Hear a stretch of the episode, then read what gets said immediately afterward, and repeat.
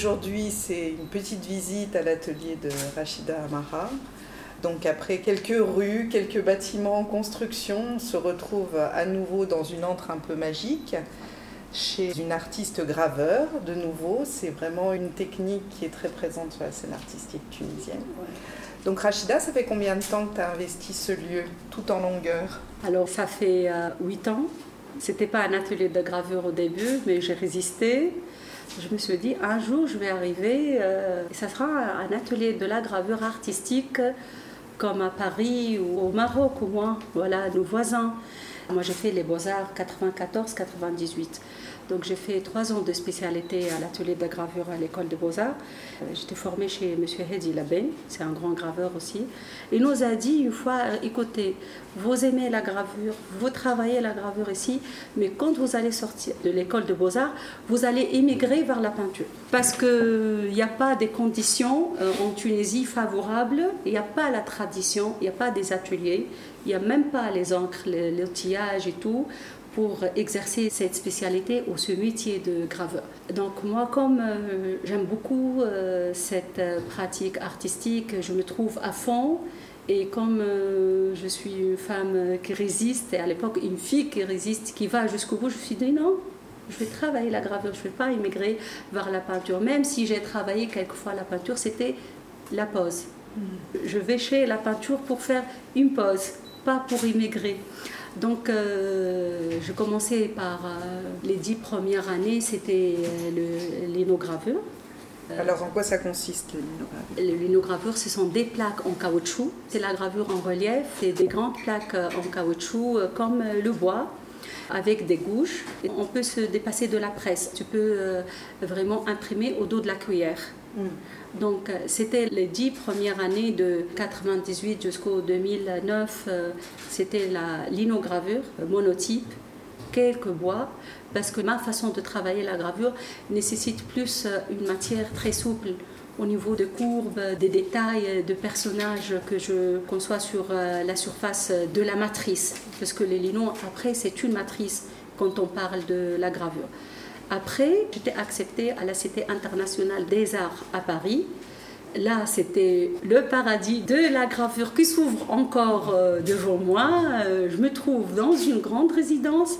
En plus, je descends les escaliers. Au parking, je trouve un grand atelier énorme de la gravure où tout est là. Alors, je me suis replongée dans euh, la gravure taille douce. La gravure sur les métaux, généralement, c'est le cuivre, le zinc. Et ces plaques-là, euh, on les couvre par une sorte de vernis spécialement pour la technique de la taille douce. Euh, le forte, l'aquatante, euh, la technique des sucres. Bon, la pointe sèche ne nécessite pas un vernis. Donc après, c'est l'ancrage et on fait le tirage à la presse. Donc on passe le tirage sous la presse. Donc ça, c'était une année très précieuse pour moi parce que j'étais vraiment libre de tout engagement. C'était vraiment 100% gravure et création. Et ça m'a permis de me retrouver plus dans la taille douce, dans la gravure au forti, aquatante, etc., plus que les linos. Parce que ça me permet d'aller plus loin, de percer le monde que j'ai envie de toucher, que j'arrive pas à travers le lino qui me limite. Donc euh, voilà, ça c'est le passage euh, et le retour à la gravure. Qu'est-ce qui te guide dans ta création? Quels sont les thèmes On voit toujours un petit personnage qu'on retrouve, euh, qui nous entoure. Là, il y en a de toutes les couleurs. Qu'est-ce qui te guide? C'est quoi la trame? En fait, euh, je suis une grande observatrice. Je ne me vois pas dans des thèmes dans mon travail. Euh, je me vois dans l'instant, c'est-à-dire ce que j'encaisse. Je fais une sorte d'archivage dans mon esprit ou dans, je sais pas, mon âme. Et j'observe énormément, où euh, j'adore le cinéma, le théâtre. Même une simple scène de quotidien peut vraiment me toucher. Et c'est pas ce jour-là que je vais la réaliser, mais quand ça devient le moment de travailler, toutes ces scènes, euh, une sorte de machine que reçoit euh, des images, mais qui les fabrique autrement. Pour mes personnages, m'ont toujours posé cette question. Moi, je me compare à un homme et une femme de théâtre qui a sa troupe, qui a ses personnages, ses comédiens. Et qui font des répétitions ou qui veulent à chaque pièce de théâtre toucher euh, un sujet. Et dans cette pièce de théâtre-là, il n'y a pas seulement un seul sujet, il y a plusieurs. Et chaque personnage en lui-même, il peut vraiment euh, dégager ou parler d'un drame ou d'un sujet euh, différent. Donc mes personnages à moi, ils m'accompagnent depuis le début. Ils sont plus matures maintenant. Et ils ont même le détail euh, du corps, le détail au visage aussi s'est développé durant ces années-là. Au début, la matrice était très peuplée. La gravure était très, très, très peuplée par des personnages. Étaient presque des personnages des ombres euh, aplati. Il n'y avait pas des détails, il n'y avait pas des yeux, nez, de bouche. Euh, on confond même parfois si c'est un homme ou si une femme. Après, ça commence à diminuer.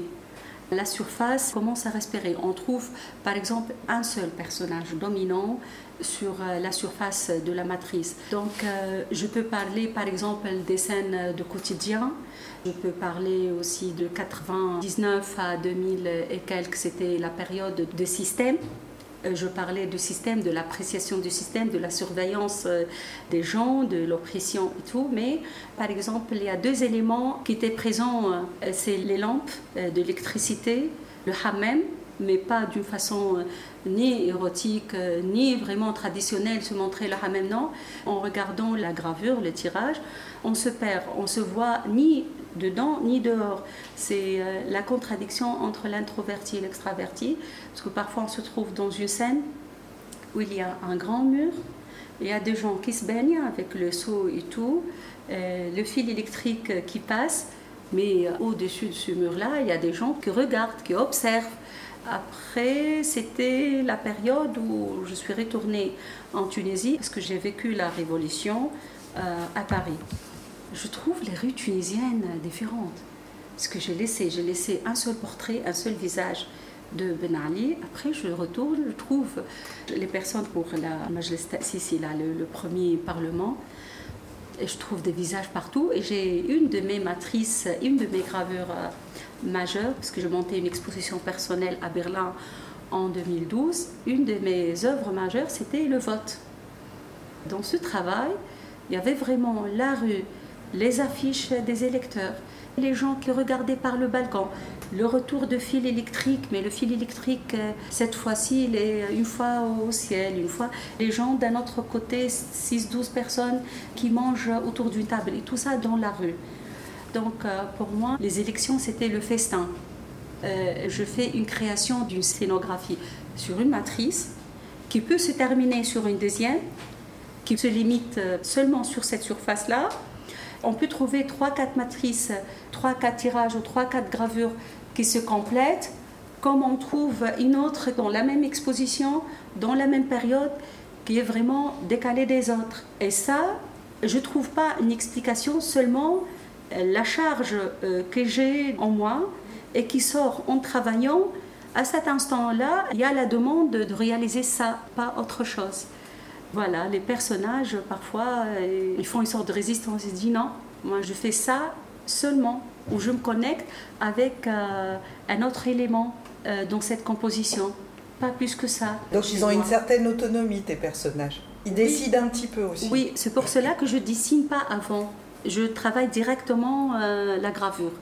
Je ne fais pas le transfert de dessin sur la matrice. Je passe mon vernis, je prends une pause et je commence à graver. Est-ce que tu reviens sur les matrices? D'une manière générale, même après, une fois que tu as fait ton tirage d'essai, que tu es contente de ta scène et de la scénographie et des personnages, est-ce que tu reviens revisiter parfois ou est-ce que la chose est finie? Ça dépend d'une matrice à une autre. Parce que parfois c'est fini et parfois je dis non et je ne sais pas quand est-ce que je reviens.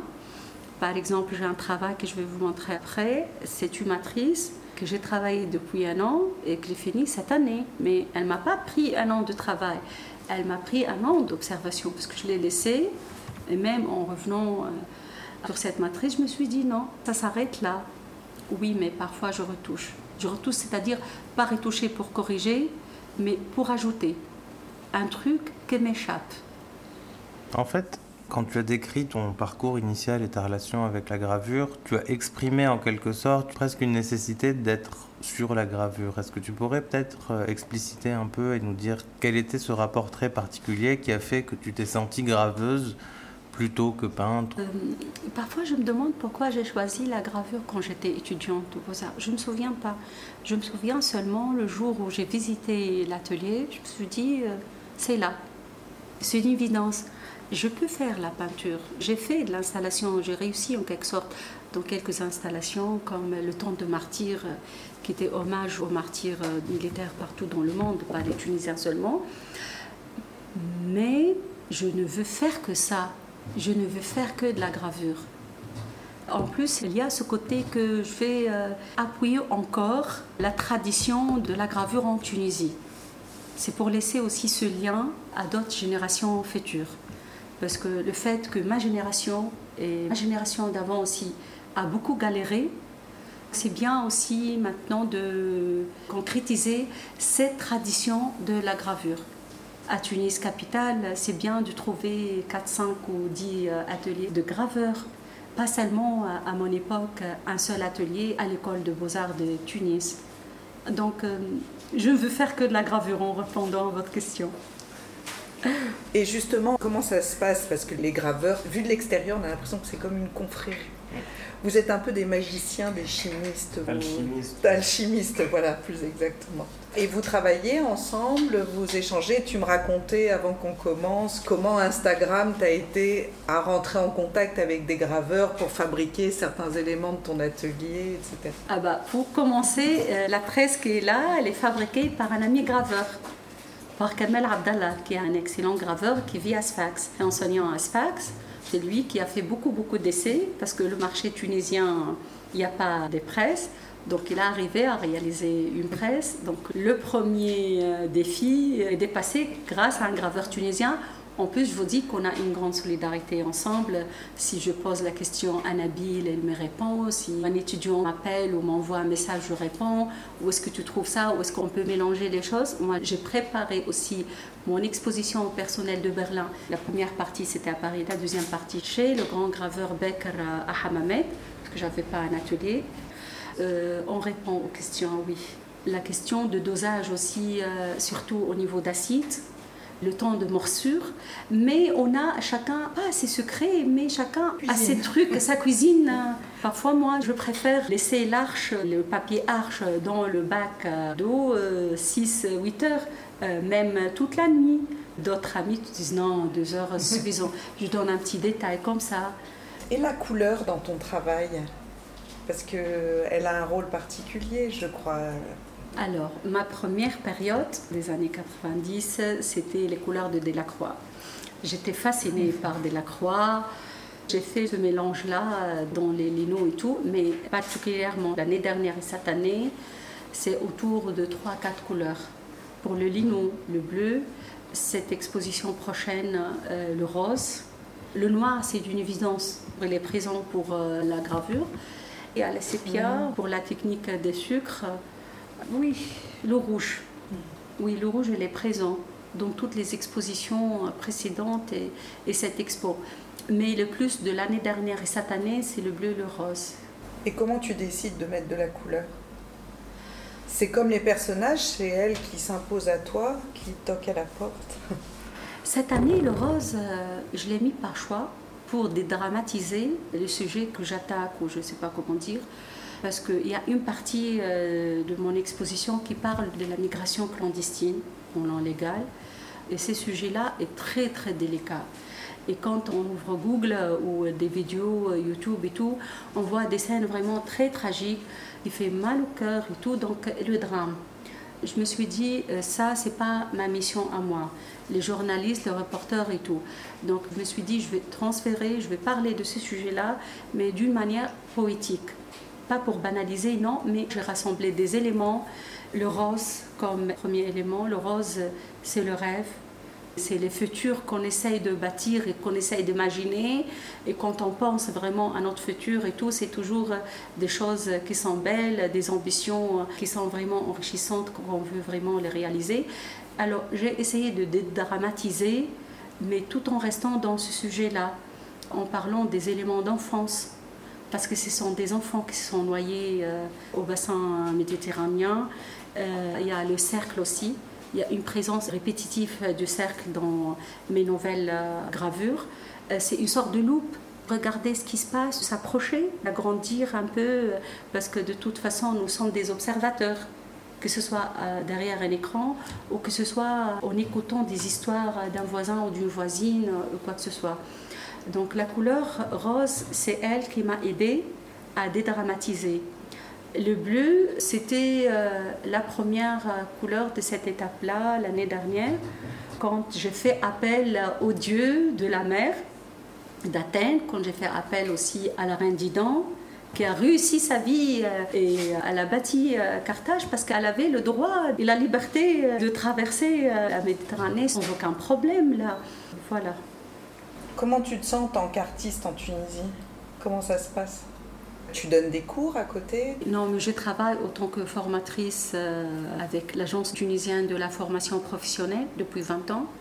Donc euh, j'enseigne un métier à part. Mhm. Donc ça me permet vraiment de laisser euh, tout mon art dans mon atelier. Par rapport à la scène artistique tunisienne, je suis connue en tant que graveur en Tunisie. Donc j'ai marqué mon nom. J'ai réussi en quelque sorte est-ce que la gravure euh, a, entre guillemets, un public ou des galeristes euh, qui me demandent euh, à exposer, qui n'ont pas peur aussi d'exposer la gravure Parce qu'au début, c'était difficile. Hein, donc, que l'acheteur tunisien ou le collectionneur accepte d'acheter un tirage parmi 20 autres ou 10 autres tirages. Je me souviens, la première année, quand je dis je suis graveur. Ah oui, graveur sur CD. Vous faites la gravure sur CD. Oui, je dois raconter cette anecdote. Parce que 20 ans en arrière, quand je dis euh, oh, artiste en quoi, je suis graveur. C'était facile de dire je suis peintre et je suis graveur.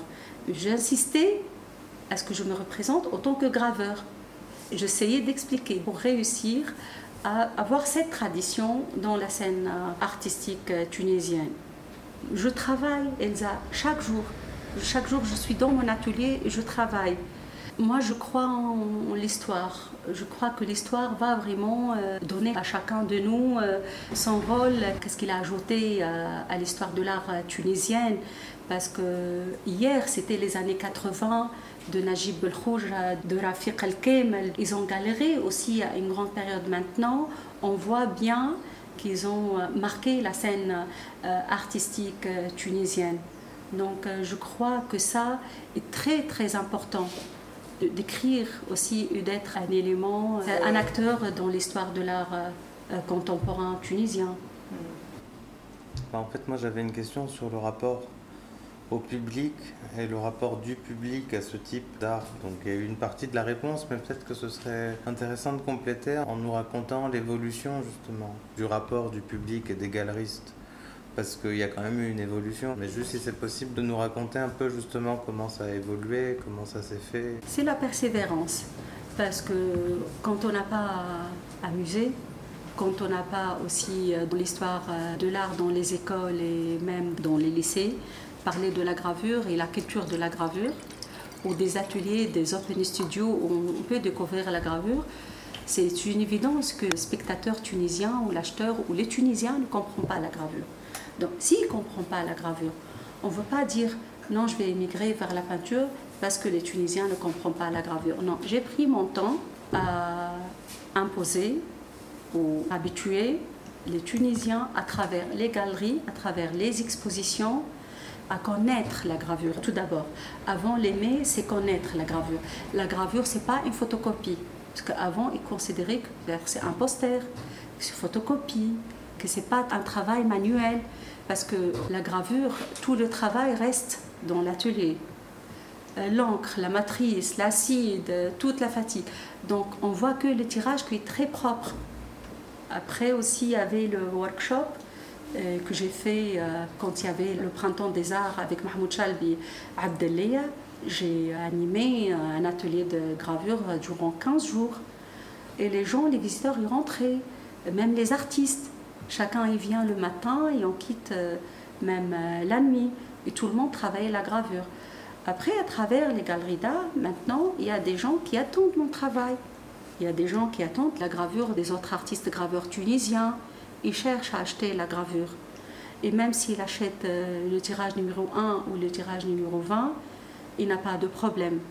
Et ça, je trouve que c'est une évolution qui donne beaucoup d'espoir à la scène artistique tunisienne, à l'artiste graveur, cette confiance. Il achète même une gravure qui est chère. Il est intelligent, le Tunisien. Il sait que ça sera une bonne collection. Il sait qu'il a de la valeur. Donc tu participes aussi à l'éducation artistique en persévérant dans ta technique en fait. Oui.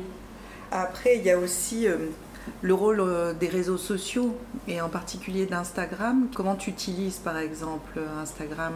On voit sur ta page que des fois tu frottes et tu frottes. C'est hyper physique euh, le travail. Oui. Donc euh, en mettant ces images ou toi dans le travail, justement, est-ce que c'est aussi pour sensibiliser les gens à cette forme artistique? En fait, euh, j'ai quitté Facebook euh, pour une longue période et je me suis dit, c'est bon, parce que les images, ça devient très toxique. Je suis allée vers Instagram que je connais pas au début. Je mets gravure, gravure, gravure et ça commence. J'ai créé une communauté de graveurs et je voyais les démonstrations qu'ils font. Et j'ai vu aussi les ateliers, j'ai vu un atelier comme le mien où il y a cinq ou six graveurs qui travaillent ensemble. Je me suis dit, oui, je passe aussi à l'action. Et je suis passée à l'action en filmant des séquences de quelques secondes, 30, 40 secondes, une fois euh, je nettoie la matrice, le cuivre, ou une fois je passe euh, des gouges sur le lino, ou une fois je tourne la presse et j'imprime, ou l'ancrage.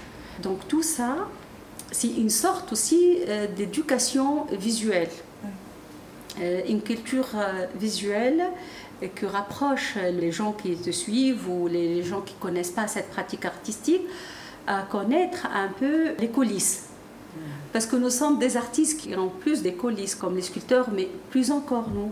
Parce que la matrice, elle reste à l'atelier, il n'y a que le tirage qui est exposé. Et moi, je suis des graveurs qui refusent d'exposer mes matrices. Donc ça m'a aidé, Instagram m'a aidé énormément à connaître des graveurs euh, de toute la planète. Quoi. Tu as un, graveur de l'Australie, de Sud-Afrique, de Nouvelle-Calédonie, l'autre de Portugal. C'est pas la peine de lire les commentaires ni de lire euh, ce qu'il dit, seulement regarder la photo ou la séquence vidéo euh, et tu comprends tout. Et ça, c'est très agréable. Juste, est-ce que tu as une œuvre dont tu te sépareras jamais? Déjà, moi j'adore le, le panier qui est devant nous, euh, Le panier à matrice. le panier à matrice où tout est bien rangé comme ça, je trouve ça super. Mais est-ce qu'il y a une œuvre qui était particulièrement chère parce que pour la réalisation technique ou pour euh, le souvenir? Ouais, il y a plus qu'une œuvre, je crois. Mais peut-être parce que le fait que j'ai 5 ou 10 tirages euh, par matrice, ça réduit cette euh, angoisse De la perdre. de la perdre. Parce que de chaque euh, série, je garde au moins un tirage pour moi ou pour ma fille euh, pour le futur. Pour le monotype, oui, euh, parce que le monotype, on a un seul euh, tirage unique. Parfois, je sens cette euh, angoisse. D'accord, mais il n'y en a pas que tu ne vendras jamais. Ou une œuvre que tu as l'impression que tu vas jamais arriver à la finir. Tu parlais tout à l'heure de la matrice sur laquelle tu es revenu. Oui, il y a une, oui, il y a une. Je vais exposer juste le tirage d'essai parce que le travail n'est pas encore fini et ça a dépassé un an, mais un an où je travaille. Et la matrice commence à se fatiguer de l'acide, mais moi je ne me fatigue pas. Que tellement il y a de choses à parler, euh, elle et moi ensemble, parce que euh, il y a des personnages où je dois les éliminer de cette composition qui sont apparus. Après, je dis non, on ne doit pas être là. Ça, c'est un défi parce que c'est pas l'acrylique où tu vas mettre une couche blanche, tu attends le deuxième jour et tu attaques. Non, ça, c'est un cuivre, euh, c'est une morsure. euh, il faut vraiment trouver des solutions d'alchimiste ou comment euh, vraiment se débarrasser des choses que je regrettais d'avoir. introduit dans cette composition. Oui, peut-être cette gravure qui est inspirée de fables de La Fontaine, le corbeau et le renard, mais il n'y a pas de renard, il y a un personnage qui regarde le corbeau et le personnage qui lui donne gratuitement le fromage. C'est une ouverture aussi. Euh, de l'exposition. Parce que apparemment le mal qu'on a fait, c'est nous qu'on a fait le mal. C'est nous qu'on est en train de détruire la planète. Nous, on est en train de donner le fromage gratuitement aux corbeaux, au mal, à l'agression, à la pollution, euh, au drame qui se passe. Donc c'était plus simple avant. Hein.